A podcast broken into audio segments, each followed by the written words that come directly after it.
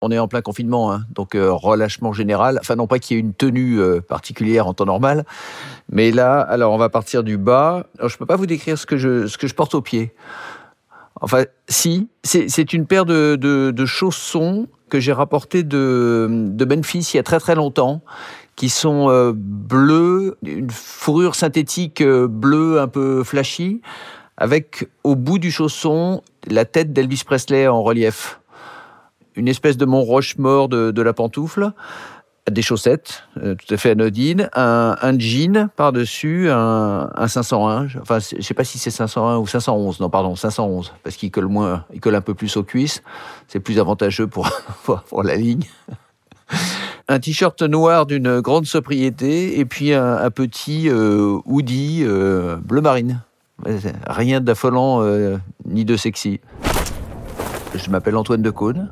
Euh, je suis né euh, au milieu du siècle dernier et j'évolue depuis euh, dans des sphères euh, à la fois cosmopolites et interlopes, nettement audiovisuelles, la radio, la, la presse, la télévision, un petit peu de cinéma. Enfin voilà, je, je me définis comme un fantaisiste.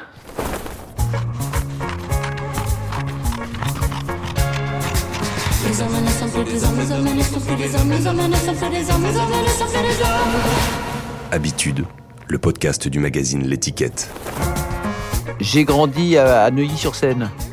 Je suis né à, enfin, je suis né à Boulogne-Billancourt, mais j'ai grandi euh, dans une petite rue de Neuilly à côté de la Porte Maillot qui s'appelle euh, la rue Pierret ce qui était encore à, l'époque une banlieue euh, assez assez marrante. Ça, ressemblait à un village. Il y avait il y avait un manège avec des chevaux. Il y avait une petite euh, usine de batteries automobiles. Euh, il y avait des petites allées avec des petits pavillons, un peu comme comme on les décrit dans, dans, les bouquins de Simenon ou de ou les Frédéric Dard. Enfin, une banlieue qui a totalement disparu, dont, je garde un très bon souvenir, mais c'est pas le sujet. Et donc, j'étais déguisé en, alors soit en enfant modèle, puisque ma mère était une personne publique. Quand elle sortait, il fallait que je sois euh, au poil, quoi. Euh, donc avec le, le, petit short, la casquette. Euh, c'est très touchant quand vous regardez ça. Mais si vous voulez, moi, j'avais l'impression qu'on m'habillait plutôt que je, je m'habillais moi-même.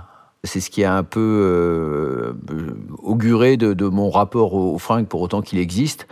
Alors après, en grandissant, évidemment, j'ai été plus sensible aux, influences parce que j'aime beaucoup la musique. Donc évidemment, euh, en écoutant la musique, en étant influencé par toute la scène euh, rock de l'époque, on, on, se, on s'est déguisé à, à, dose plus ou moins homéopathique au, au fil du temps. Mais en fait, je me suis toujours habillé de manière très simple sans recherche particulière ou alors ou alors euh, parce que mon métier me permettait au contraire là de compenser et d'aller dans euh, vers des extrêmes. Le style de mes parents, c'était. Euh, J'avais une mère qui était euh, une des femmes les plus élégantes euh, de Paris. Euh, je dis ça tout à fait objectivement, parce qu'elle était euh, extrêmement moderne dans son look, parce qu'on on était à une époque où il y avait le choix entre soit le, le, le tailleur à mémère et avec le, le petit bitos et, et, le sac en bandoulière, ou, ou des lignes plus modernes. Comme elle était très très très fascinée par la comédie américaine, on retrouvait chez elle cette, euh, cette modernité qu'il y avait dans les, les, caractères de comédie américaine. Euh, D'abord, elle avait une, silhouette euh, incroyable. C'était vraiment une, jolie femme. Comme elle avait beaucoup d'esprit, très pétillante, enfin, ça, ça, passait beaucoup à travers sa, manière de, se vêtir. C'était très joyeux, c'était euh, mais sans excès, sans emphase, sans, euh, sans saturation de couleurs. Et quant à mon père, lui, c'était il présentait à l'époque le, journal de 20 heures, donc j'ai un souvenir de lui euh, tout en sobriété, euh, costard, euh, bien coupé. Vous voyez la série Mad Men? C'était vraiment ce, type de look, quoi. Très, euh, avec les, costards quand même un peu, encore un peu larges, parce que ça se portait large euh, à l'époque. Je sais qu'à une époque, il a fait, euh, il a fait une, campagne de publicité pour une marque de pantalons qui s'appelait El Toro.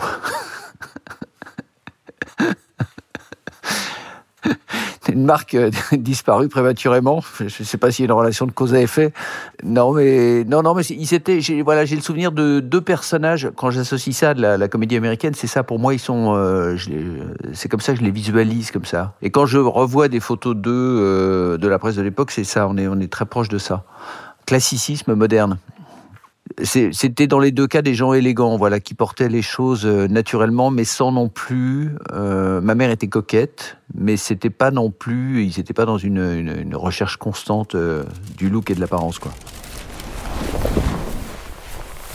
J'ai pas un, souvenir frappant de, la manière dont je m'habillais à l'adolescence. Je sais que les, les influences à l'époque, c'était Steve McQueen. Voilà, on voulait tous ressembler à Steve McQueen évidemment, personne n'avait les moyens de ses ambitions, mais euh, c'était ça, c'était ce, genre de ligne, quoi. Euh, comme de toute façon, on était tous euh, un peu rachauds et malingres, voilà, il fallait des trucs un peu affûtés.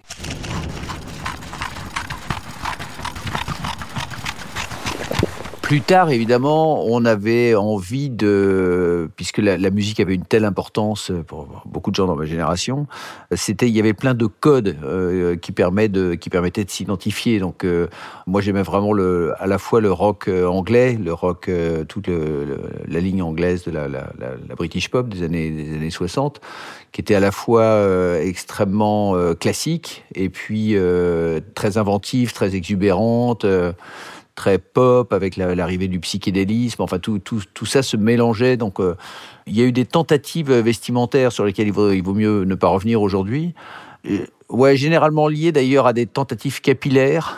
Euh, C'était des, des, formes, des motifs. Et, comme par ailleurs, moi, je jouais dans un groupe, j'étais batteur dans un groupe qui s'appelait Wo Babe.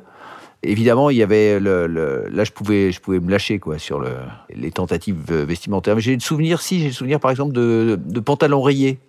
Voyez, un pantalon clair à, à, rayures, noires avec une chemise très, très ample pour ne pas gêner euh, évidemment la, souplesse du mouvement à la batterie.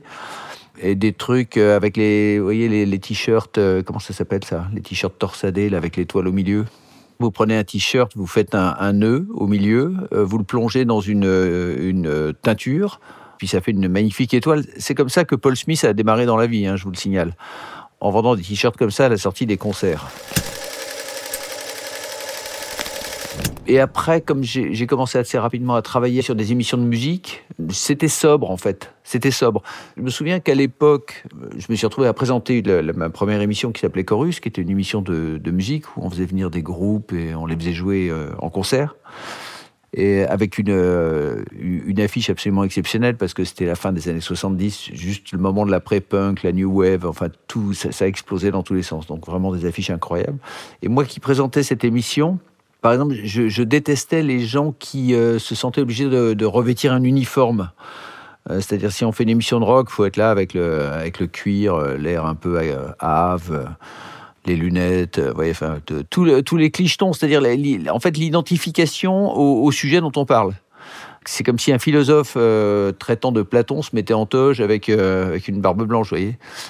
Je trouvais ça au contraire très important de garder la distance et de de pas euh, oui pas me déguiser en fait, de rester neutre.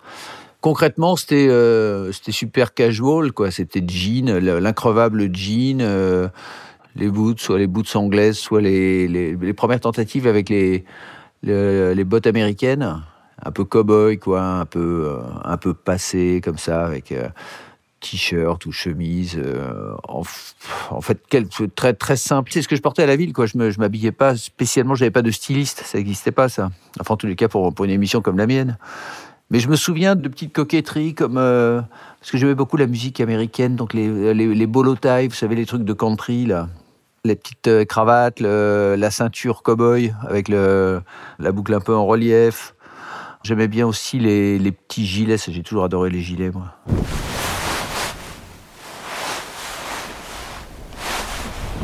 Quand je suis tombé sur Bruce, c'est pas seulement la musique qui m'a euh, provoqué cette extase-là, c'est que le, personnage était exactement raccord avec ce que j'aurais rêvé d'être moi-même. Donc il y a eu euh, une, espèce de mimétisme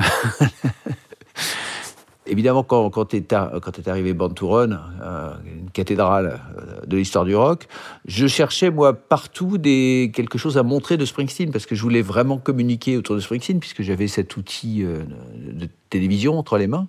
Donc je voulais que ça serve à ça. Hein. C'est un métier où on transmet quelque chose, sinon c'est pas la peine de le faire.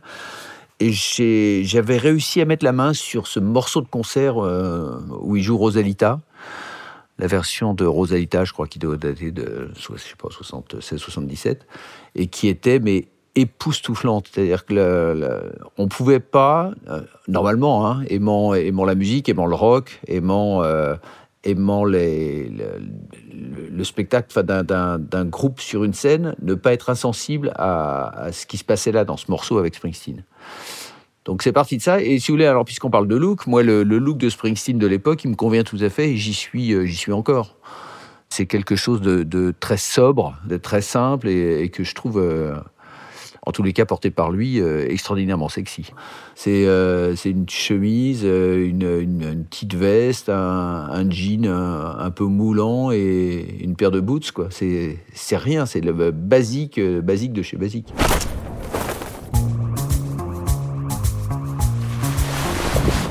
Ensuite, parce qu'après, dans Les Enfants du Rock, je, ne cherchais jamais à me déguiser, parce que pour moi, ce qui était, ce qui était capital, c'est de rester le plus naturel possible face à une caméra. De ne pas jouer un personnage, ce qui est, ce qui est très contradictoire et paradoxal avec ce que j'ai pu faire par la suite. Mais à cette époque-là, la manière dont je voulais rendre compte de cette musique, en parler, il fallait que ce soit simple et naturel. Je voulais pas faire un numéro. Euh, et donc, je suivais le ballon c'est pas le présentateur qui est, en vedette là, c'est le sujet toujours. Puis je continue à, penser ça vraiment euh, très sincèrement. La, période enfant du rock, là, c'était des périodes où, euh, enfin, une période où, je partais beaucoup sur la route, tournée euh, un peu partout, aux États-Unis, en Australie, beaucoup en Angleterre.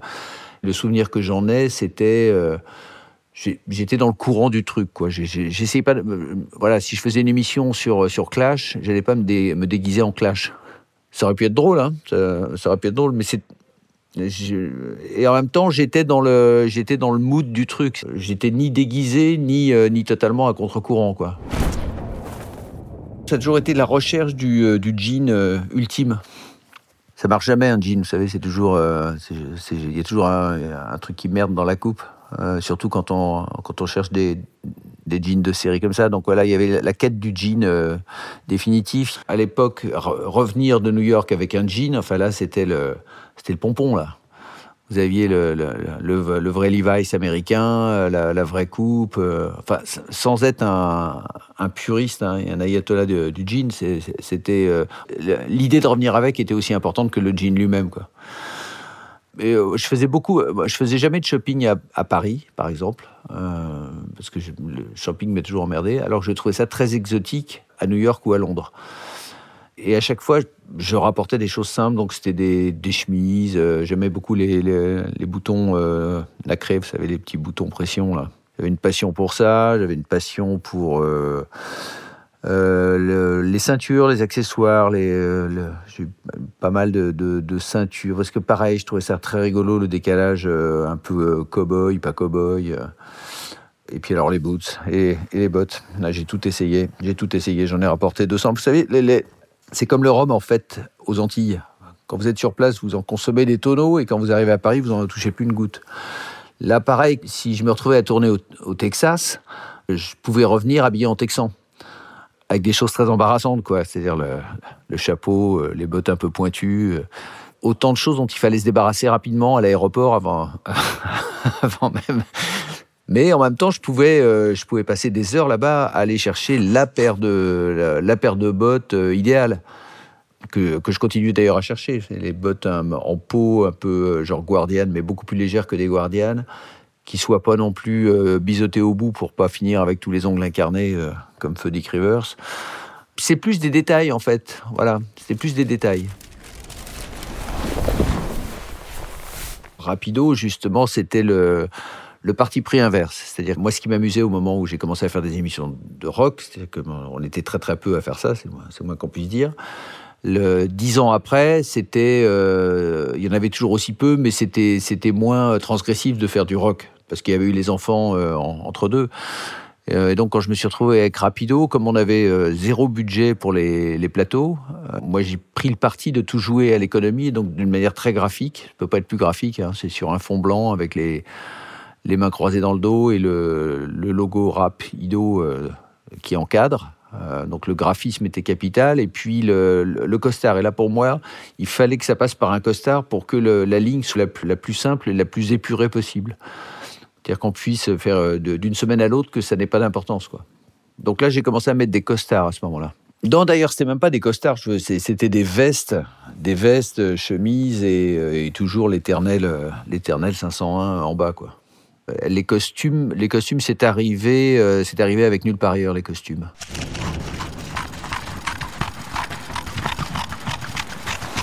L'idée de nulle part ailleurs et du costume, c'est que je trouvais que c'était un uniforme qui marchait très bien. D'abord, les, nuls avaient fait une année, euh, la première année de, de nulle part ailleurs, en costume sur ce principe-là costume, cravate, euh, sur, ce, fond marbré. Et je trouvais ça, ça absolument parfait comme, euh, parce que c'est une, ligne qui ne bouge pas, en fait. Quand vous faites une quotidienne, si vous commencez à, suivre, je sais pas, les tendances, euh, enfin, vous vous démodez aussi rapidement que l'émission, quoi.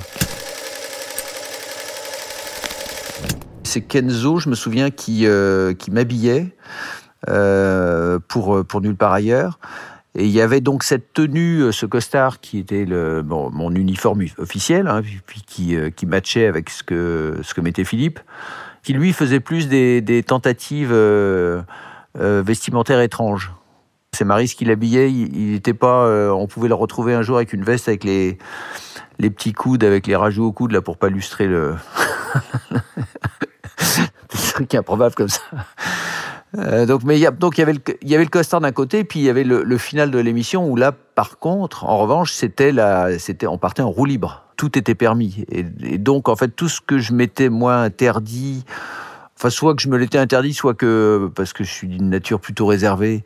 euh, J'aime bien garder une, forme de discrétion en fait dans la vie au quotidien. Là, pour le coup, avec les personnages, on lâchait tout et on faisait exactement l'inverse.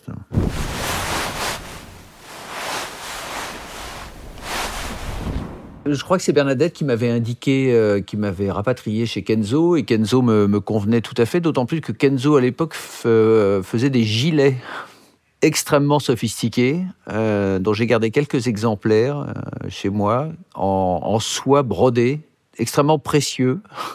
Je ne sais pas si je remettrai ça un jour, mais à l'époque, je trouvais ça magnifique, le, contraste entre ces gilets très, très raffinés, très sophistiqués, et puis la rigueur du costume. J'aimais beaucoup le mélange des deux. Là, encore une fois de plus, euh, on parle d'accessoires. Oui, je, je- en fait, je reviens toujours à ça, je me rends compte.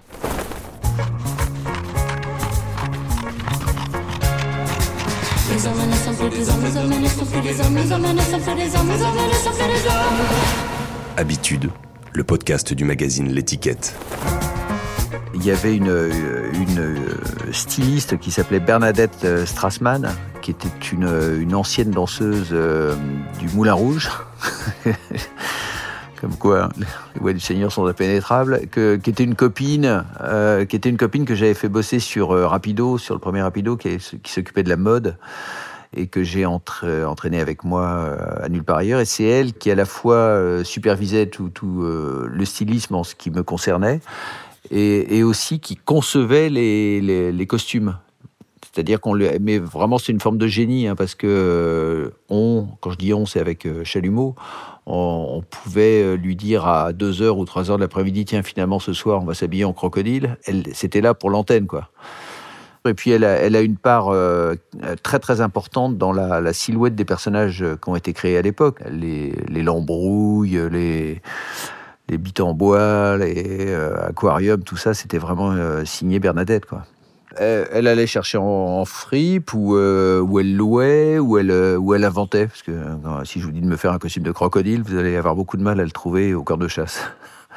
Moi, l'important, c'était, c'était que, vous savez, comme, comme un comédien avec un personnage, il faut, il faut se sentir bien, il sen- faut pas se sentir euh, gêné, enfin, faut que ce soit naturel, voilà. Faut que aussi, euh, aussi excentrique puis euh, que soit le, personnage, il faut que le, costume soit naturel, enfin, aille, aille de soi. Quand on parle de cette époque-là et de cette émission-là en particulier, ce qui était, euh, ce qui était très très marrant, c'était justement tous les jours d'avoir à inventer quelque chose et d'avoir euh, une, liberté totale, c'est-à-dire de pouvoir euh, imaginer les, trucs les plus fous et de les, matérialiser, les concrétiser le, soir même.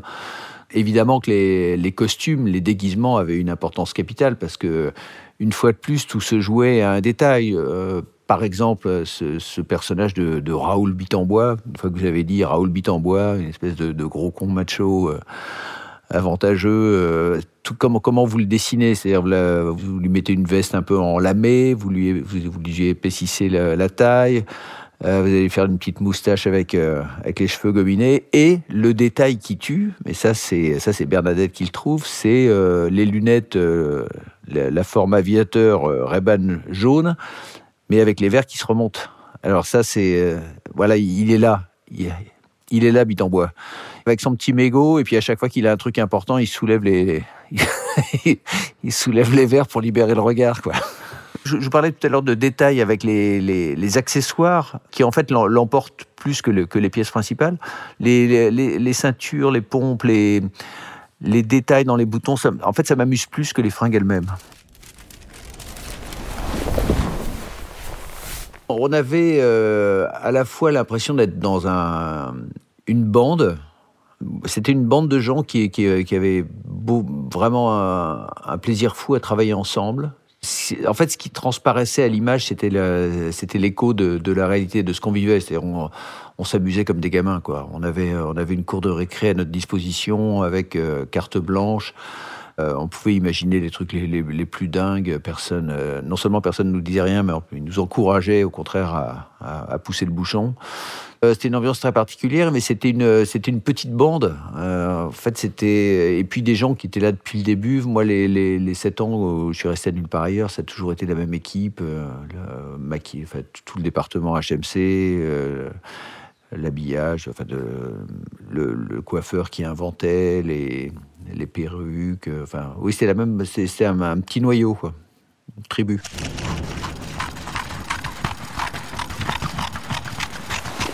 Le costume du, Grand Journal, c'est très simple. C'est euh, euh, contrairement à, nulle part ailleurs où je changeais de personnage en cours de route, où je switchais de, du coup intervieweur avec Philippe à, à la fin délirante. Là, là pour le coup, il fallait, il me fallait un costume avec le Grand Journal qui tienne la route de la première à la dernière seconde, c'est-à-dire euh, qui me permettent d'être euh, face à, euh, je ne sais pas qui, moi, Eric Ciotti, par exemple. Pourquoi je pensais à Eric Ciotti Il fallait un, costume qui permette de démarrer une émission avec Henri Guénaud et pour la terminer avec Madonna. Je, vous donne deux, extrêmes. Et, quelque chose qui reste aussi neutre dans, dans, les deux cas. Donc, très simplement, mais la question se pose même pas. Vous prenez un costard et puis le, plus sobre possible. Il y a les essayages, il y a toujours la période, le moment des essayages où, euh, une fois de plus, il faut, il faut que je me sente bien dedans. Il faut, il, faut, il faut que ça tombe naturellement. Il faut qu'il n'y ait rien qui me, qui me gêne euh, aux entournures ou qui me, qui me donne l'impression d'être euh, d'être déguisé. Mais ça vaut aussi pour un vrai déguisement. Hein. Le déguisement le plus radical. Si je suis bien dedans, vous pouvez me faire porter tout ce que vous voulez. Et ça vaut, ça continue à, valoir de la même manière aujourd'hui, parce que quand, quand, on fait la collection, la, la Gaule d'Antoine sur, sur Canal, on a décidé par exemple que aurait, le personnage aurait une silhouette commune du premier au dernier épisode, puisqu'il y, a 12 émissions euh, euh, au total, et à chaque fois la ligne, bon là c'est Paul Smith, ce petit personnage avec son, son chapeau, encore une fois l'accessoire, le détail, mais qui fait que d'une émission à l'autre, vous changez la couleur des costumes et vous avez toujours le même personnage avec sa même silhouette. Donc là, ce qui est très important, c'est au moment où je vais l'essayer, c'est euh, un costard que je vais porter. Euh, c'est assez physique, hein, la Gaule d'Antoine, donc je vais me retrouver à danser, à sauter, à courir, à, la flotte, je ne sais pas ce qui va m'arriver, mais... Et donc il faut que ça soit le... Il faut que je l'oublie, en fait, ce costume. Voilà, il ne faut pas qu'il me pose un problème.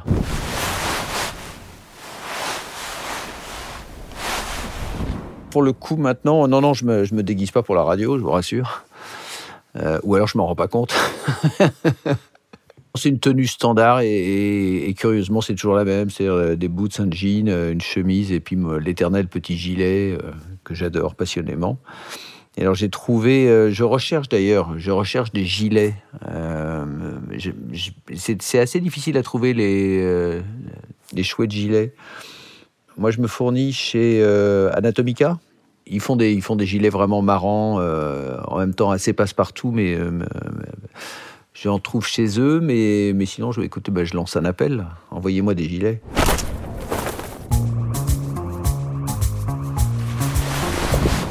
Anatomica, si mon souvenir est bon, c'est mon gendre, qui est anglais, donc de nationalité, qui m'a fait découvrir l'endroit, enfin, qui est, vraiment un endroit Anatomica qui est euh, exactement à la frontière de la, de la France et de l'Angleterre, d'un point, de vue, euh, point de vue de la mode, et où, voilà, où je, je fais des petites visites euh, surprises de temps en temps. Ils ont réussi à me refourguer un jean une fois, mais en, m'expliquant que c'était bien mieux d'avoir des jeans un peu larges, qu'il fallait Fallait arrêter de, subir le diktat du slim et compagnie, puis euh, je l'ai mis deux fois.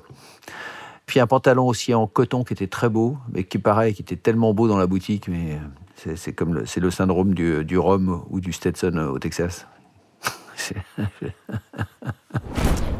C'est- un cliché, mais en fait, quand, quand vous réalisez, il faut, euh, il faut une tenue passe-partout qui soit euh, assez. euh, il faut que ce soit super pratique. Le pratique l'emporte. Un, de mes plus beaux souvenirs de tournage, c'était en Afrique du Sud, là, quand on est allé tourner euh, Monsieur N. On était pendant, euh, pendant plus de trois mois dans le dans la campagne euh, près du Cap, au début de l'hiver austral. Donc, croyez-moi que les, les- considérations de, coquetterie là, passent au, au 18e plan. L'important, c'est de rester sec, de ne pas souffrir du froid et d'être euh, le plus confortable possible. Donc, en fait, on est tous habillés en José Dayan d'un seul coup. Pourquoi je pense à José Dayan Qu'est-ce qu'elle vient foutre là? Euh, non, c'est vraiment le côté pratique et, pouvoir se mettre à genoux, euh, se traîner dans la boue, euh, être, euh, que ça soit vraiment pas un problème, quoi, les, les fringues. Donc c'est une tenue de sport. Moi, j'ai deux marques fétiches. J'ai euh, Paul Smith qui continue euh, de m'habiller pour, euh, pour la télévision. Et j'adore j'adore la ligne Paul Smith parce qu'en fait j'y retrouve tout ce que j'aime. Il y a comédie classique with a twist. Des choses très simples mais toujours avec le petit détail, hein, le petit détail marrant. Et puis bon, je trouve ça super bien coupé. Et sinon j'ai une passion pour. mais alors j'ai plus de, le de mal à le mettre au, au quotidien. J'ai une passion pour ce que ce que fait Jean-Paul Gaultier d'une manière générale. Euh, je trouve ça absolument flamboyant, imaginatif, créatif, euh, complètement dingue. Et d'ailleurs, je garde un souvenir euh, vraiment, mais plus qu'ému de, son dernier défilé au Châtelet, là, pour ses 50 ans de carrière, où il a passé en revue tout ce qu'il avait pu imaginer et créer depuis ses débuts, et c'était juste extraordinaire. Quoi. Autant la, mode me, me passionne pas, je, le- les rares défilés auxquels j'assiste, bon, d'abord c'est toujours, euh, c'était pour Jean-Paul ou, ou Paul. Je, je vois pas, euh, je, vois pas du tout ça d'un œil euh, suffisamment connaisseur et expert pour apprécier.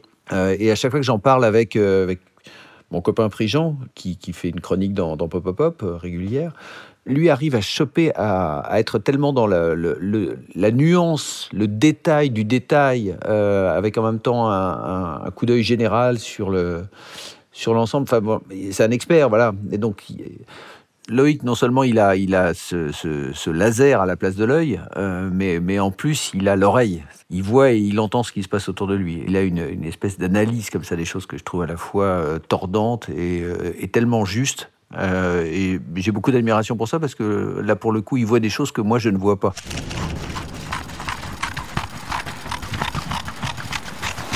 En fait, la fausse barbe, c'est pas une coquetterie, c'est juste j'ai j'ai commencé à cesser de me raser le jour où je n'ai plus à me raser tous les jours. Parce que c'est une telle tanasse de se raser euh, de près. euh, quand je faisais de l'antenne avec la, la- bien, bien clean et tout, je- à chaque fois ça m'emmerdait prodigieusement. Donc dès que j'ai eu l'opportunité de ne plus le faire, euh, voilà. Et je me sens très bien comme ça. Si on me cambriole un jour, ce qu'à Dieu ne plaise, bien sûr, parce que je suis armé, je préfère le, ça se sache tout de suite. Euh, non, j'ai un, cuir auquel je tiens beaucoup, beaucoup, beaucoup, qui est un, cuir euh, qui vient d'Écosse, est un blouson de cuir qui, euh, je sais pas que je dois avoir depuis une bonne dizaine d'années maintenant, qui commence à être râpé juste que, comme il faut, et qui est en cuir de cheval. Donc ça veut dire qu'il est euh, résistant à tout, absolument à tout, à la flotte, au vent. euh, mais, euh, mais je l'aime d'amour. Il pèse 2 tonnes. Il est très très lourd. Il est doublé en- avec un tartan écossais. Et euh, donc je, le- je saurais le repérer. Voilà.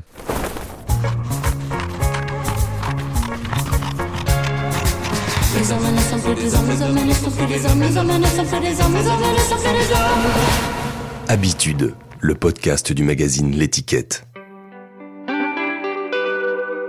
Mon ami Gino, tel que je le découvre, euh, donc des pieds à la tête, d'abord il porte euh, ces pompes qui pour moi sont, sont un mystère depuis toujours, hein, les Birkenstock. Je, je ne comprends pas, on m'a on m'a longtemps expliqué que c'était les, les pompes les plus confortables du monde, que c'était euh, un nuage aux pieds. Euh, mais j'arrive pas à m'y résoudre. Peut-être un jour, euh, un jean 501, su- pas trop slim, donc euh, un peu large, qui laisse, qui laisse le paquet un peu en liberté, surmonté d'un t-shirt noir sur lequel on peut lire euh, Monument de Paris, ce qui tendrait à, laisser croire que Gino a envie qu'on le visite.